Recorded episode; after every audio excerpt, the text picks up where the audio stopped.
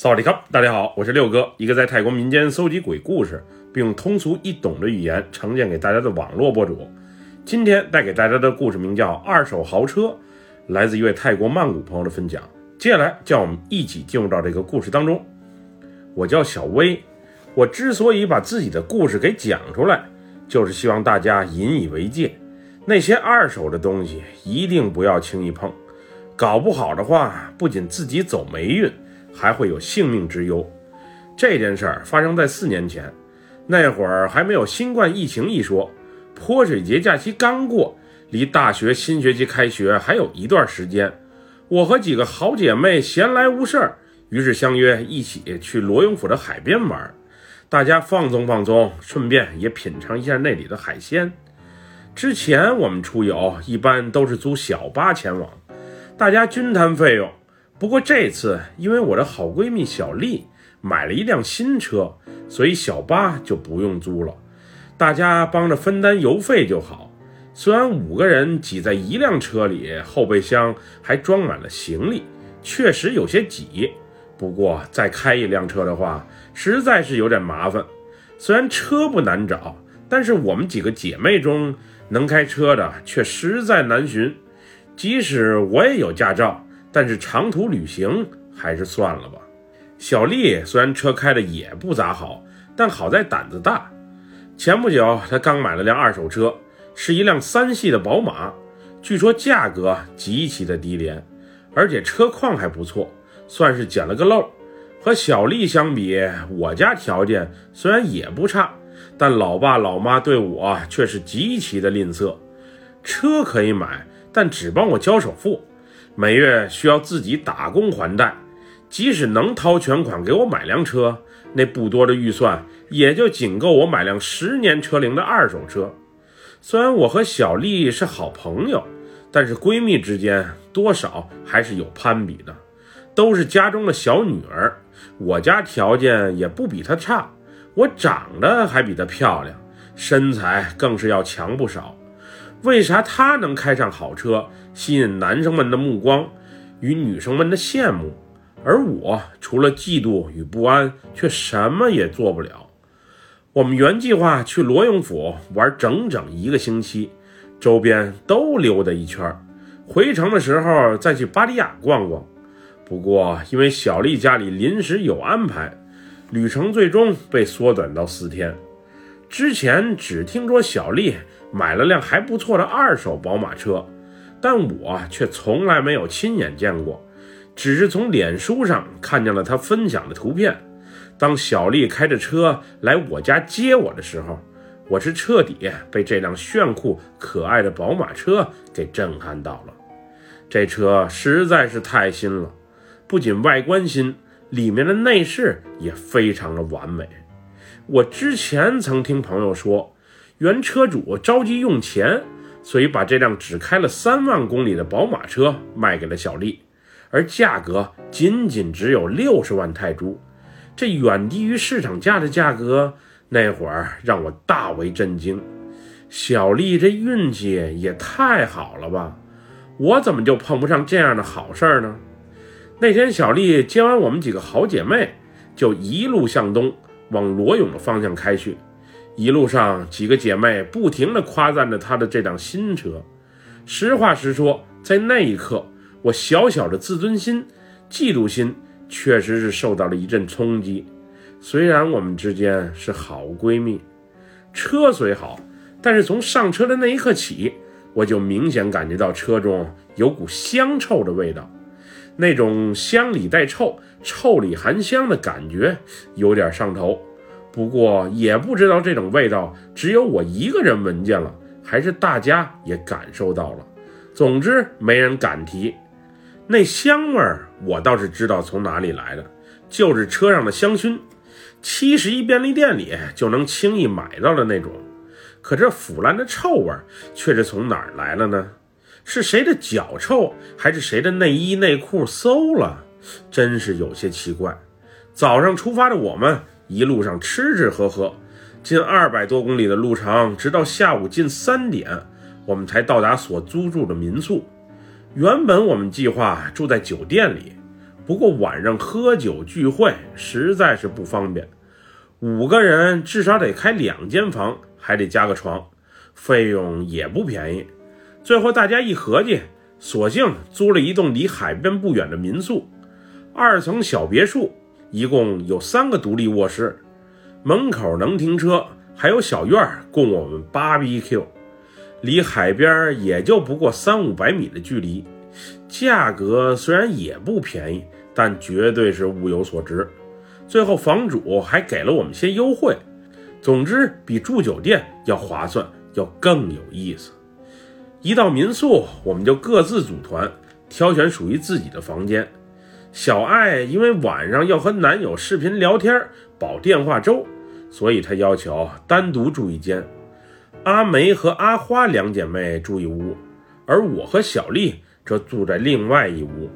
那天搬完随身行李，回到屋里休息的时候，是小丽率先打开了自己的话匣子。小薇，我的那辆车还蛮不错的吧？啊，确实不错，车况新，外观也酷。听说你把它拿下来才花了六十万泰铢。咋这么便宜呢？你运气真是好。谁告诉你那辆车六十万泰铢的？虽然是阿梅、阿花两姐妹之前告诉我的，不过我不好意思把他们供出来，以免小丽以为我们在背后议论她，所以我胡乱编了个借口。我也忘了是谁说的，也没准是我记错了。那车虽然确实不错，价格也不贵。但每回我开它出门，总有一种心慌的感觉，也不知道是为什么。而且有时左右反光镜以及后视镜还莫名其妙的变动角度，实在给我搞得有些闹心。不会吧？是不是你误按操作钮了？怎么可能自己变换角度呢？我确认自己什么都没动，不应该是我的问题。而且这车上的怪味儿，你也闻到了吧？味道，你说的是那种腐烂的臭味儿吧？嗯，原先我还以为是车里有死耗子，后来请工人仔细检查了一番，却什么都没发现。也没准儿是皮质座椅的缘故，要不是我香薰换的勤，那味道别提多冲了。那回头换套座椅试试呗，那味道确实挺怪。哎，小丽先是若有所思地叹了一口气，之后缓缓地又说道：“我这车其实是辆事故车，不过之前出过什么事儿，我也不知道。买车的时候我看车况不错，没啥大问题，也没经历过大修，价格还便宜，还是辆宝马。”所以毫不犹豫的就拿下了。现在回想起来，心里多少是有些后悔。后悔什么？车不是挺好的吗？开起来一切也都正常。车虽然没啥大问题，但每逢夜里我独自出行的时候，我总有一种感觉，就是在我的后座上有人，有一个我看不见、摸不着的人，并且。时常还有莫名的冷风从我脖子旁边刮过，我也不知道是我最近压力大太敏感，还是这一切确确实实的它就真实存在。都怪我太过虚荣，要是当时老老实实买辆新的日系小轿车，估计也就没这么多问题了。那你买车的时候，人家没告诉过你这辆车曾出过什么事故吗？没有，只是说轻微碰撞，车主嫌晦气，所以想尽快出手。至于出了什么事儿，我也不清楚。我还特意让我表哥帮我仔细看过，他也说这车应该没出过大事儿，至少没有大修的痕迹。另外，我那车……之后，小丽的话刚说到一半。就被阿梅、阿花两姐妹急促的敲门声给打断了。闲不住的他俩非要拽着大家一起去看日落。既然都到海边了，那就去拍拍照，溜达一圈吧。走之前，我们还特意订了一份烧烤涮锅套餐，烤涮一体锅亲自送上门，海鲜、猪肉、蔬菜全都有，酱料、餐具也配齐，还送一瓶大可乐，一套也才五百泰铢，绝对算是超值了。后来去海边的时候，我们怕不好找停车位，所以就没有开车，而是步行前往。没想到玩完一圈，并买了不少零食酒水回来的时候，我们突然发现，小丽那辆宝马车车里的灯怎么是亮着的？我们确认以及肯定，走之前车是锁好的，灯也没开着。关键是小丽连车钥匙都没带出门。怎么回来的时候，车灯它竟自己开着？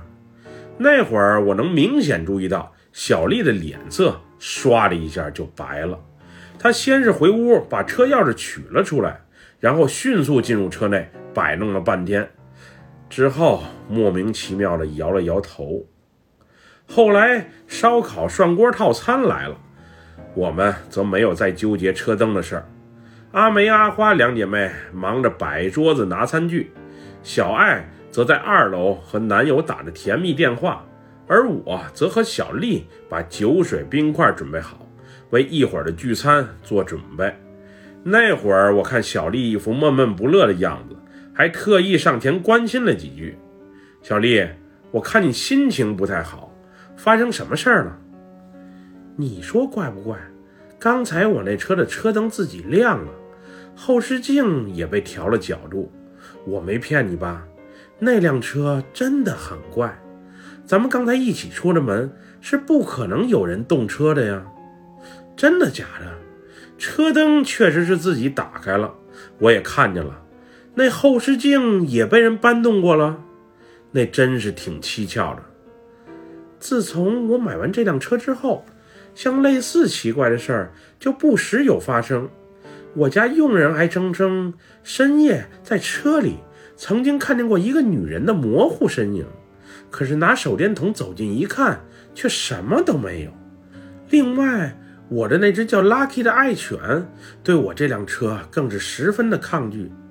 上回带它去宠物医院，它死活就是不上车，不仅莫名的狂吠，身子颤抖的还挺厉害，也不知道看见了什么。小魏。等回曼谷之后，你陪我去庙里拜拜吧。最近发生在我身边的一些事儿，实在是太怪了。那晚的聚会还是挺顺利的，涮锅烧烤吃的真香，啤酒威士忌我们也没少喝。最后大家一起听着音乐，侃着大山，直到凌晨两三点钟，大家才各自回到自己的房间休息。第二天一早，大家起床吃早饭的时候。阿梅和阿花就向我们抱怨道：“昨天凌晨，窗外时常传来女人的哭泣声，那声音一会儿强一会儿弱，总之蹊跷的很。他俩当时顺着窗户往外瞅了一眼，可是除了停在门边的那辆宝马车之外，任何人的身影都没看见。”胆子小的阿花非说是被鬼给捉弄了，可是她姐姐阿梅却是一副满不在乎的样子。那会儿，小爱在忙着和男友煲电话粥，对昨晚所发生的一切丝毫不感兴趣。而我和小丽听到这个消息之后，则不约而同地看向了对方。莫非那辆二手宝马车真的有问题？不过也没准儿是我们多想了，也说不定。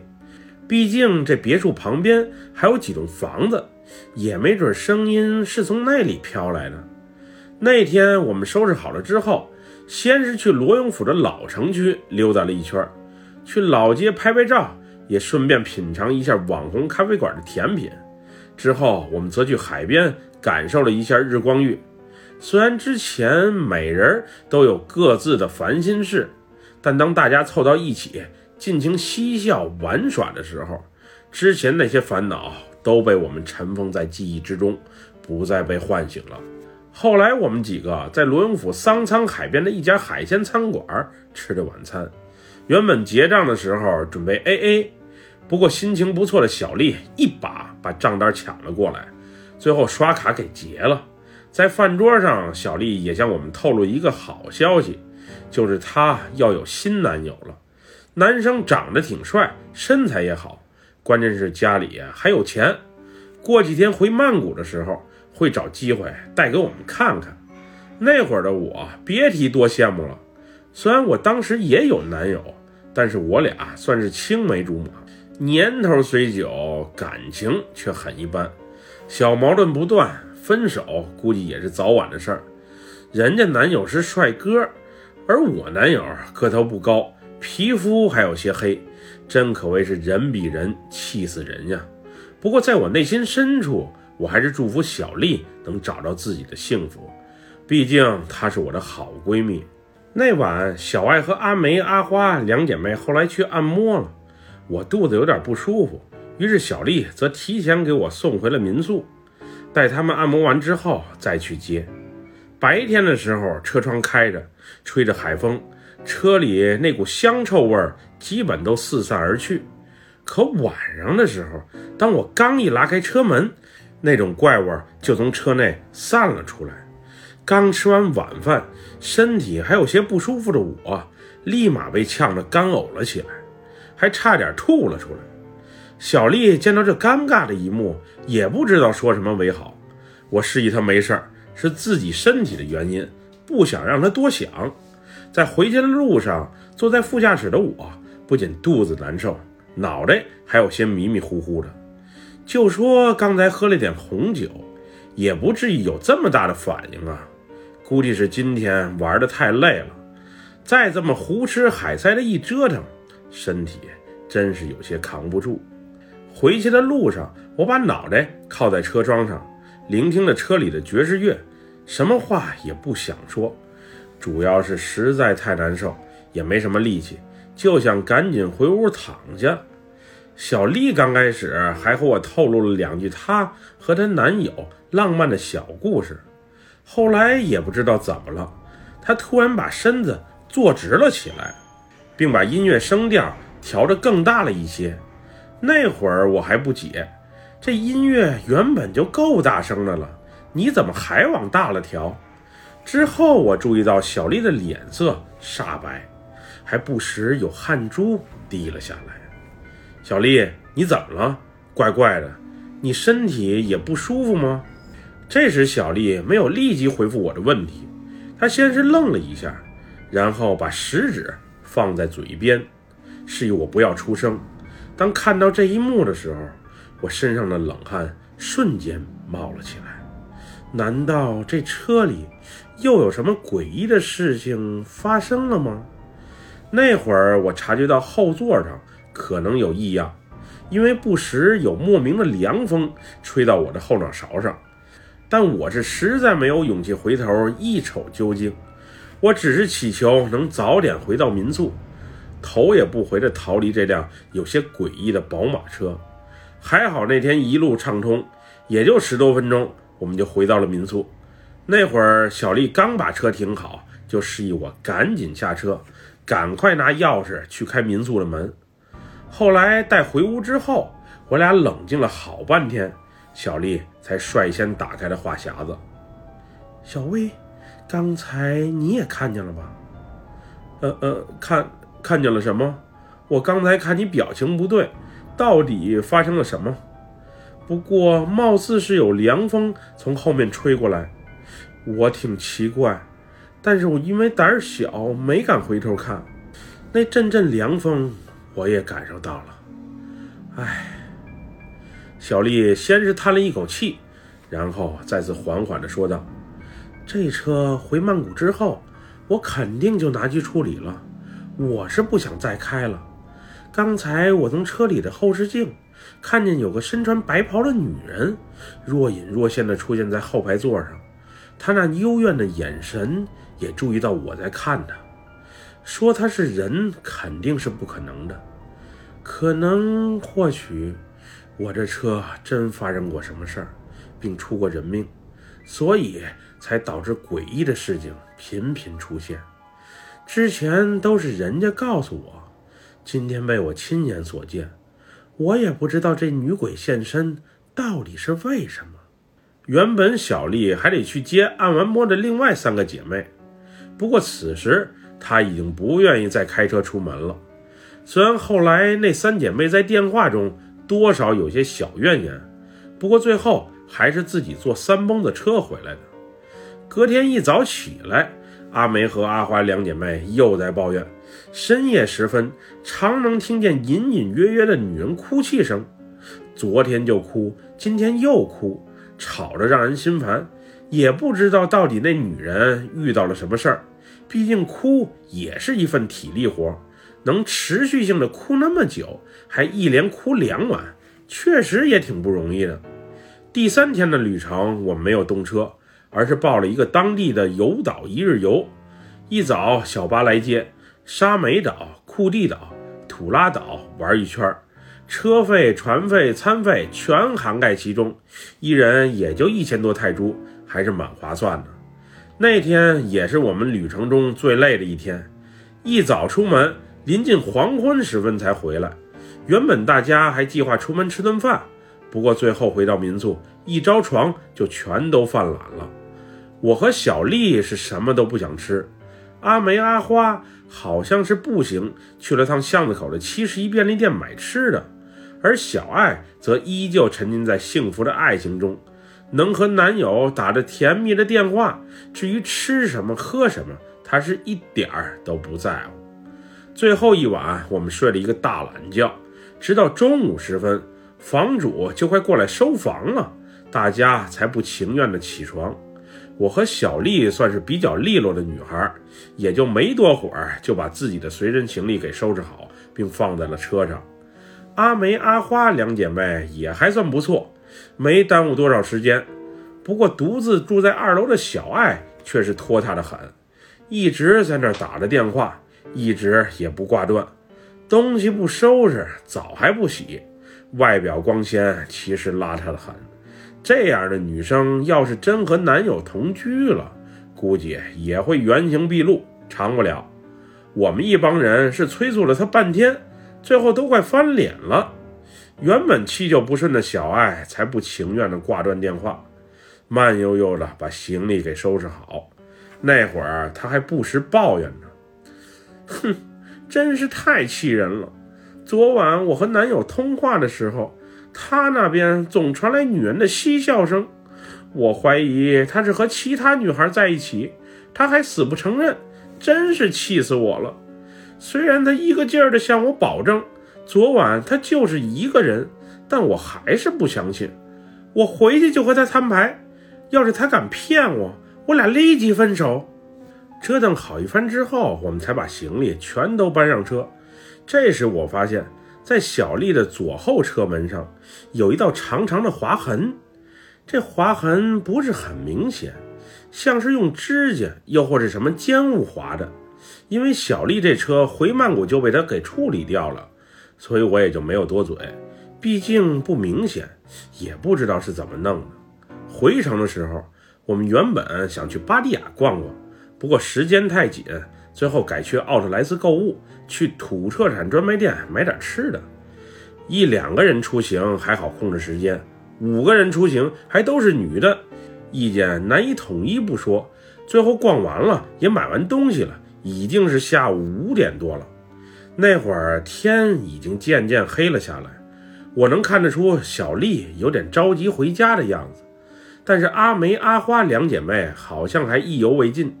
在回去的路上，小爱一直在和男友吵着架，之前还甜甜蜜蜜的，现在就快问候双方的家长了，这脸也变得实在太快了。原本小丽准备给我们每个人分别送回家，不过她开了一天的车，实在是辛苦，所以我们让她给我们几个送到曼谷胜利纪念碑就好，之后大家各自打车回去。在离别的那一刻，我们多少还是有些依依不舍的。毕竟这次旅程还算是圆满。